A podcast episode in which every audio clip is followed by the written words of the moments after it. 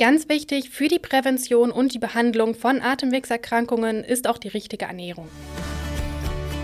Hallo und herzlich willkommen zum Vita Moment Podcast. Dein Podcast für Ernährung, Gesundheit und Wohlbefinden. Hier sind wie immer Caro und Susanne. Hat dich heute Morgen mal wieder dieser hartnäckige Husten geweckt, der dich schon seit Wochen immer wieder quält? Überkommt dich jedes Mal die Angst, plötzlich keine Luft mehr zu bekommen, sobald du dich auch nur ein bisschen zu viel anstrengst? Und fühlt sich Treppensteigen für dich an, als würdest du einen Marathon laufen? So ungefähr fühlt sich das Leben mit einer Atemwegserkrankung an. Die Lebensqualität der Betroffenen ist teilweise enorm eingeschränkt. Bei uns erfahrt ihr heute, wodurch die Erkrankungen Asthma und COPD gekennzeichnet sind und worin sie sich unterscheiden. Außerdem verraten wir euch, auf welche Nährstoffe ihr besonderen Wert legen solltet und ob Sport bei einer Atemwegserkrankung wirklich eine so gute Idee ist. Also seid gespannt und viel Spaß beim Zuhören.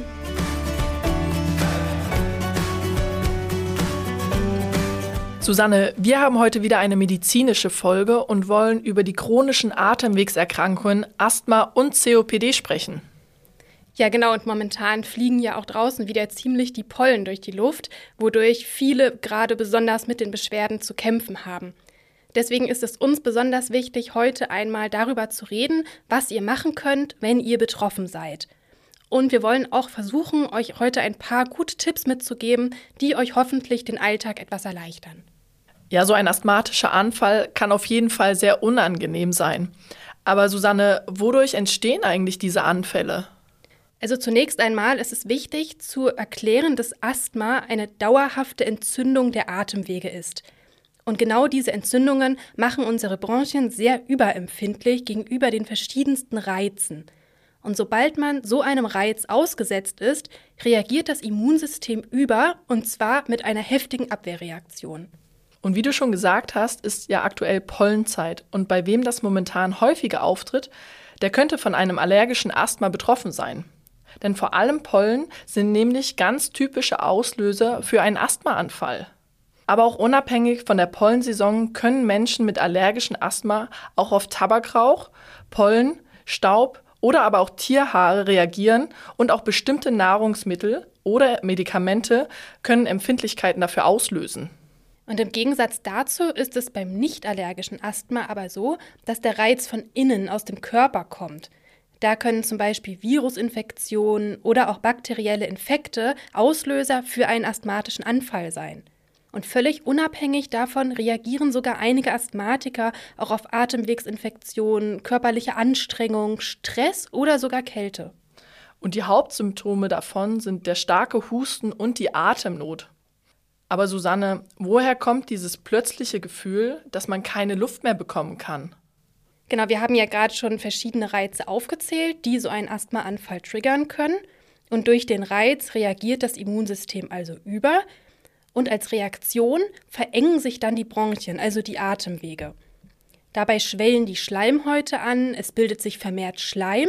Und genau das führt dann eben letztendlich zu dieser akuten Luftnot und dem Engegefühl. Asthmatiker berichten auch häufig von einem pfeifenden Atem, wenn sie diese Anfälle haben. Und zusätzlich kommt ein starker, rassender Husten. Dabei versucht der Körper, den Schleim, der in den Bronchien sitzt, abzutransportieren, um wieder frei atmen zu können. Ganz viele Asthmatiker berichten auch von Herzrasen. Da verfallen sie natürlich in Panik, weil man die Angst hat, nicht genug Luft zu bekommen und dadurch wird die Atemnot aber noch viel, viel schlimmer. Wie stark die einzelnen Symptome bei einem Asthmaanfall dann ausgeprägt sind, ist natürlich total individuell. Also bei einigen Menschen treten die Symptome auch gleichzeitig auf und es treten mehrere auf. Andere Personen haben aber nur einzelne Anzeichen eines Anfalls. Und genauso individuell ist auch der Verlauf der Krankheit. Einige Menschen leiden nämlich lebenslang unter ihren Beschwerden. Es ist aber auch zum Beispiel möglich, dass die Krankheit schubweise auftritt. Also die Beschwerden verschwinden manchmal phasenweise fast komplett und brechen dann später, zu einem späteren Zeitpunkt, wieder aus. Und bei manchen Leuten verstärkt sich das Asthma auch mit zunehmendem Alter. Alter ist auch genau der Stichpunkt, wenn wir in die Betrachtung von Asthma und COPD schauen, denn das ist der wichtigste Abgrenzungspunkt. Asthmasymptome sind oft und schwer seit dem Kindesalter vorhanden. Die Hauptrisikofaktoren dafür sind genetische Veranlagung oder aber auch allergische Erkrankungen. Bei COPD ist es so, dass es im Gegensatz zu Asthma auch eher schleichend verläuft. Also die Symptome werden anfangs oft gar nicht so richtig wahrgenommen und die Beschwerden nehmen dann im späteren Lebensalter zu oder treten relativ akut auf. Daher kommt es nämlich auch, dass Betroffene bei der Diagnose COPD meistens mindestens 40 Jahre sind oder auch schon älter. Susanne, jetzt sprechen wir ganz viel über COPD, aber unsere Zuhörer wissen gar nicht, wofür das steht. Kannst du uns das einmal erklären? Ja klar, also COPD ist die Abkürzung für den englischen Begriff Chronic Obstructive Pulmonary Disease. Also das heißt übersetzt einfach chronisch obstruktive Lungenerkrankung. Chronisch steht einfach dafür, dass diese Krankheit nicht vollständig heilbar ist. Und obstruktiv ist ein medizinischer Fachbegriff dafür, dass etwas verengt ist. Wir haben bei COPD also eine chronische Lungenerkrankung, bei der die Bronchien, also die Atemwege, verengt sind. Und diese Verengung entsteht durch anhaltende Entzündung in den Atemwegen. Im Anfangsstadium haben wir vor allem morgens täglichen Husten und der kann auch zu Atemnot führen unter körperlicher Belastung. Im Verlauf wird der Husten dann immer hartnäckiger und es kommt auch eine gewisse Schleimbildung dazu. Und irgendwann haben wir dann eben auch diese Atemnot in Ruhe und dazu kommt noch das Gefühl der Enge in der Brust. Genau, und wenn die Krankheit immer schlimmer wird, kann es sogar dazu führen, dass viele Betroffene im Endstadium einer COPD auf ein Sauerstoffgerät angewiesen sind, weil sie selber gar nicht mehr genug atmen können. Dabei entsteht diese Atemnot bei COPD aber nicht wie beim Asthma durch einen speziellen Trigger, also einen speziellen Reiz, sondern durch diese ständige Entzündung der Atemwege. Und der Körper versucht natürlich irgendwie gegen diese Entzündungen anzugehen und repariert auch die Schäden im Lungengewebe, das Problem dabei ist aber, dass sich durch diese Reparationsarbeiten Narbengewebe bildet, was dann die Atemwege leider zusätzlich noch verengt. Genau, und neben dem Narbengewebe haben wir eben auch die Schwellung der Schleimhaut in den Bronchien durch die Entzündungsprozesse. Und das verengt die Atemwege noch weiter. Und dadurch bildet sich in der Lunge immer mehr Schleim. Das bedeutet, unsere Bronchien schaffen es gar nicht mehr, diesen Schleim abzutransportieren. Der Schleim sammelt sich an und es findet noch eine weitere Verengung der Atemwege statt. Aber Susanne, jetzt haben wir die Krankheit erklärt und den physiologischen Hintergrund. Aber was ist eigentlich der Hauptrisikofaktor für COPD? Also COPD wird auch als typische Raucherkrankheit bezeichnet, weil der Hauptrisikofaktor wirklich das Rauchen ist. Es ist tatsächlich so, dass 40 bis 50 Prozent der Menschen, die ihr Leben lang geraucht haben, an COPD erkranken. Und mal im Vergleich, also unter den Nichtrauchenden, sind es nur 10 Prozent der Menschen, die daran erkranken. Also gilt eigentlich für sowohl Asthmatiker als auch COPD-Patienten, die wichtigste Maßnahme ist das Aufhören mit dem Rauchen. Und wir wissen beide, das geht nicht von heute auf morgen, aber es gibt ja mittlerweile sehr viele Methoden, um das langsam, aber effektiv abzugewöhnen. Genau, und um zu verhindern, dass diese Erkrankungen immer schlimmer werden, sollte man wirklich konsequent versuchen, so schnell wie möglich komplett mit dem Rauchen aufzuhören. Es kann übrigens auch schon durch Passivrauchen zur Verschlechterung der Krankheiten kommen und auch Passivrauchen ist ein typischer Trigger für einen Asthmaanfall. Aber es gibt glücklicherweise mittlerweile schon gute Ansätze, wie man die Beschwerden in den Griff bekommen kann. Die Medizin arbeitet dort mit Medikamenten, die zum einen die Bronchien erweitern. Das bedeutet natürlich, dass wir schneller und besser Luft bekommen und aber auch mit entzündungshemmenden Medikamenten. Genau, bei der Therapie stelle ich mir jetzt natürlich die Frage, und vielleicht weißt du das ja, Caro, besonders gut, darf man eigentlich Sport machen bei Atemwegserkrankungen? Weil gerade körperliche Belastung kann ja auch ein Auslöser für einen asthmatischen Anfall sein. Das stimmt und da sollte man auf jeden Fall aufpassen. Aber wie immer, auch bei Asthma und COPD kann Sport und regelmäßige Bewegung den Krankheitsverlauf auch positiv beeinflussen. Man sollte da immer darauf achten, auf welche Sportart man natürlich wählt und auch bei Asthmatikern, dass man immer ein Asthmaspray dabei hat und das auch mit seinem Arzt besprechen, damit man eben genau weiß, wie weit kann ich an meine Belastungsfähigkeit und Grenze gehen. Und wenn das richtig angepasst ist, dann kann Sport aber auch die Lungen stärken und diese langfristige Atemnot lindern und das Abhusten auch erleichtern. Gerade wenn man an Asthma erkrankt ist, dann sind so leichte Ausdauersportarten auch sehr gut geeignet, wie zum Beispiel Laufen, Schwimmen, Wandern, Radfahren oder auch Tanzen. Also einfach auch was, was euch Spaß macht und euch persönlich gut tut. Aber auch mit gezieltem Krafttraining könnt ihr die Atemmuskulatur effektiv verbessern.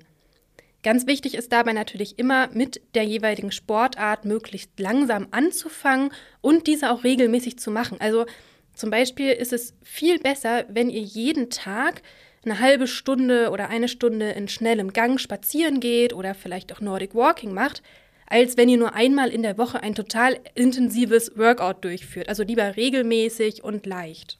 Und das Problem auch bei intensiven Workouts ist eben diese Belastung zwischen Hochintensiv- und Ruhephase. Und damit kommt der Körper gerade bei Asthmatikern und bei COPD nicht so gut zurecht denn dadurch können die Atemwegsprobleme nochmal angetriggert werden.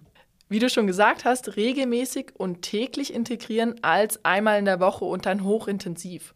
Und ganz wichtig ist dabei auch immer dieses gute Aufwärmen und den Körper an die Belastung heranführen, damit sich die Lungen, die Bronchien und der ganze Körper einfach an Belastung gewöhnen können.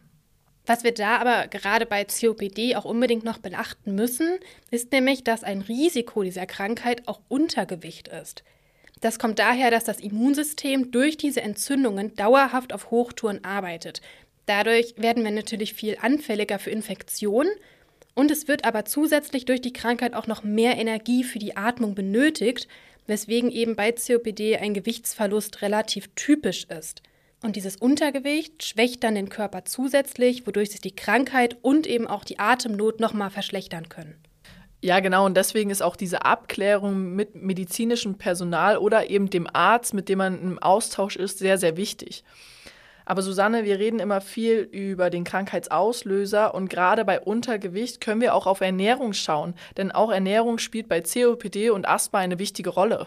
Die Ernährung ist total wichtig und zwar ist es bei COPD nicht nur so, dass das Immunsystem dauerhaft am Arbeiten ist, sondern wir haben durch die eingeschränkte Atmung auch einen erhöhten Nährstoffbedarf. Normalerweise ist es ja so, wenn wir einatmen, nehmen wir Sauerstoff auf in den Körper. Und der Körper braucht Sauerstoff, um bestimmte Nährstoffe im Körper zu verstoffwechseln. Dadurch, dass aber unsere Atemwege dann einfach verengt sind, nehmen wir auch automatisch weniger Sauerstoff auf und die Nährstoffe werden dann eben schlechter verwertet. Das heißt im Endeffekt, dass wir viel mehr Energie benötigen, um ausreichend Luft zu bekommen? Ja, ganz genau. Und damit steigt eben auch das Risiko für Untergewicht, wenn wir dann gleichzeitig zu wenig Energie über die Nahrung zu uns nehmen. Dann kommt noch hinzu, dass das Risiko für eine Mangelernährung durch eine zu geringe Nährstoffaufnahme auch steigt. Das bedeutet, bei Atemwegserkrankungen brauchen wir eine Ernährung, die nicht nur genug Energie uns liefert, um das Immunsystem am Laufen zu halten, sondern auch eine hohe Nährstoffdichte beinhaltet, um eben nicht in diesen Mangelzustand zu rutschen? Genau, das fasst das schon ziemlich gut zusammen. Wir sollten am besten eine frische und vitalstoffreiche Ernährung wählen, am besten auch mit pflanzlichen Lebensmitteln. Ganz wichtig sind da auch Ballaststoffe, weil wir unsere Darmgesundheit gerne auch ein bisschen unterstützen wollen. Für alle, die es noch nicht wissen, der Großteil unserer Immunzellen sitzen nämlich im Darm. Deswegen ist eine gesunde Darmflora für ein starkes Immunsystem besonders wichtig. Ballaststoffe findet ihr vor allem in Getreide, also zum Beispiel in Brot oder Vollkornnudeln, in Hülsenfrüchten, aber auch Samen und Kerne sind total reich an Ballaststoffen. Ballaststoffe sind auch ein wichtiger Bestandteil einer antientzündlichen Ernährung und diese kann dabei helfen, Entzündungen in den Atemwegen zu reduzieren. Und das A und O ist dabei das Gemüse, denn es enthält viele pflanzliche Stoffe, die eben entzündungshemmend sind. Und dazu kommen noch gesunde Fette, wie zum Beispiel Omega-3. Dazu haben Susanne und ich vor kurzem eine Folge gemacht, die könnt ihr euch gerne anhören, warum Omega-3-Fettsäuren so wichtig sind und wie sie uns bei Entzündungsprozessen unterstützen können. Genau, und neben diesen gesunden Fetten findet ihr auch in eurer Küche ganz viele Gewürze, denen eine entzündungshemmende Wirkung nachgesagt wird. Da könnt ihr gerne immer wieder versuchen, diese Gewürze mit in eure Ernährung einzubauen. Und eines dieser Gewürze ist Kurkuma.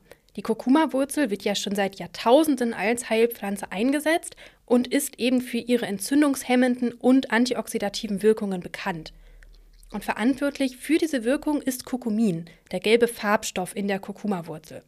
Es gab auch mal eine Studie aus China, die hat untersucht, inwiefern sich Kurkumin bei COPD auswirkt.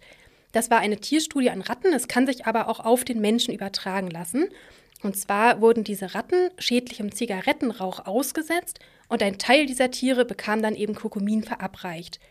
Und in diesem Versuch kam heraus, dass Kurkumin eine schützende Wirkung zu haben scheint, indem es eben den Stress, der in den Zellen durch die Schadstoffe entsteht, hemmen konnte. Das bedeutet ja eigentlich, dass man Kurkumin präventiv nutzen könnte oder eben zumindest die antientzündlichen Eigenschaften davon. Aber leider ist es ja so, dass wir in den Gewürzmischungen von Kurkuma immer nur sehr, sehr wenig Kurkumin haben. Wir würzen ja auch nicht täglich damit. Deswegen wäre eine gute Alternative, um von den Effekten zu profitieren, die Aufnahme in hochdosierten Kapseln oder Pulverform. Genau, neben Kurkumin gibt es nämlich auch noch andere Nährstoffe, die dabei helfen können, das Immunsystem effektiv zu unterstützen. Und damit ihr diese Wirkstoffe nicht alle einzeln einnehmen müsst, haben wir bei Vita Moment diese Nährstoffe alle in unseren Immunkomplex gepackt. Und darunter zählen nämlich auch Vitamin C und Zink. Diese tragen zu einer normalen Funktion des Immunsystems bei und auch die Heilpflanze Ashwagandha. Denn diese wird auch schon seit tausenden Jahren eingesetzt und hilft zum Beispiel gegen Stress oder aber auch zur Beruhigung und zur Stärkung des Immunsystems. Schaut doch gerne mal bei uns im Vita Moment Shop vorbei, weil da findet ihr unseren Nährstoffmix als Immunkomplex für eure Abwehrkräfte. Wir haben den Link auch einmal in der Podcast-Beschreibung für euch. Susanne, nun haben wir eben über die positive Wirkungsweise antientzündlicher Ernährung gesprochen. Aber wusstet ihr eigentlich, dass man auch mit falscher Ernährung dazu beitragen kann, dass sich eine Atemwegserkrankung noch verschlimmert? Studien haben gezeigt, dass bei westlicher Ernährung häufig Asthmaanfälle auftreten und aber auch Atemwegsentzündungen weiter gefördert werden können. Genau, und wenn wir von einer westlichen Ernährung sprechen, haben wir so ziemlich das Gegenteil dieser antientzündlichen Ernährung, von der wir vorhin schon geredet haben. Also eine westliche Ernährung besteht vor allem aus relativ wenig Obst, zu wenig Gemüse, zu wenige Ballaststoffe und gleichzeitig aber viel zu viel Zucker, Weißmehl und gesättigte Fettsäuren. Und diese Kombi trägt eben dazu bei, dass Entzündungen im Körper gefördert werden und das Risiko für solche Erkrankungen steigt. Susanne, nun sind wir einmal die Physiologie und Pathologie der Krankheit durchgegangen, haben über die Ernährung gesprochen und wie wichtig antientzündliche Ernährung dabei ist und auch über den Immunkomplex. Lass uns gerne einmal zusammenfassen, was die wichtigsten Punkte unserer heutigen Folge sind. Also zunächst sollte man wissen, dass Asthma und COPD Atemwegserkrankungen sind, die durch häufigen und sehr starken Husten und Atemnot gekennzeichnet sind – Während Asthma schon im Kindesalter auftritt und vor allem durch Allergien oder Umwelteinflüsse ausgelöst wird, tritt COPD eher im höheren Lebensalter und vorwiegend bei Rauchern auf. Sport und regelmäßige Bewegung kann die Lunge und das Immunsystem stärken und so den Krankheitsverlauf positiv beeinflussen. Aber achtet darauf, das unbedingt mit eurem Arzt abzuklären, ob es für euch ein Risiko ist und welche Intensität ihr beim Sport gehen solltet. Ganz wichtig für die Prävention und die Behandlung von Atemwegserkrankungen ist auch die richtige Ernährung. Der Fokus sollte hierbei auf einer nährstoffreichen und pflanzlichen Ernährung liegen und auch Ballaststoffe tun dem Darm richtig gut und damit stärkt er gleichzeitig nämlich auch das Immunsystem. Am allerbesten ist eine antientzündliche Ernährung. Da könnt ihr auch versuchen, verschiedene Gewürze mit entzündungshemmenden Wirkungen in die Ernährung einzubauen. Und neben der antientzündlichen Ernährung gibt es auch wichtige Nährstoffe, die wir über Nahrungsergänzungsmittel aufnehmen können und die uns optimal damit versorgen. Dazu zählt auf jeden Fall der Immunkomplex. Das ist ein idealer Nährstoffmix, um eure Abwehrkräfte zu stärken. Im Immunkomplex findet ihr einmal das entzündungshemmende Kurkumin und außerdem Vitamin C und Zink für ein optimal funktionierendes Immunsystem. Zusätzlich haben wir auch noch die Heilpflanze Ashwagandha mit reingepackt. Die macht euch resistenter gegen Stresssituationen und wirkt außerdem immununterstützend. Den Immunkomplex findet ihr bei uns im Vita Moment Shop. Schaut doch da gerne mal vorbei. Wenn euch diese Folge gefallen hat, bewertet sie doch gerne oder hinterlasst uns einen Kommentar. Wir freuen uns drauf und bis zum nächsten Mal. Macht's gut, tschüss.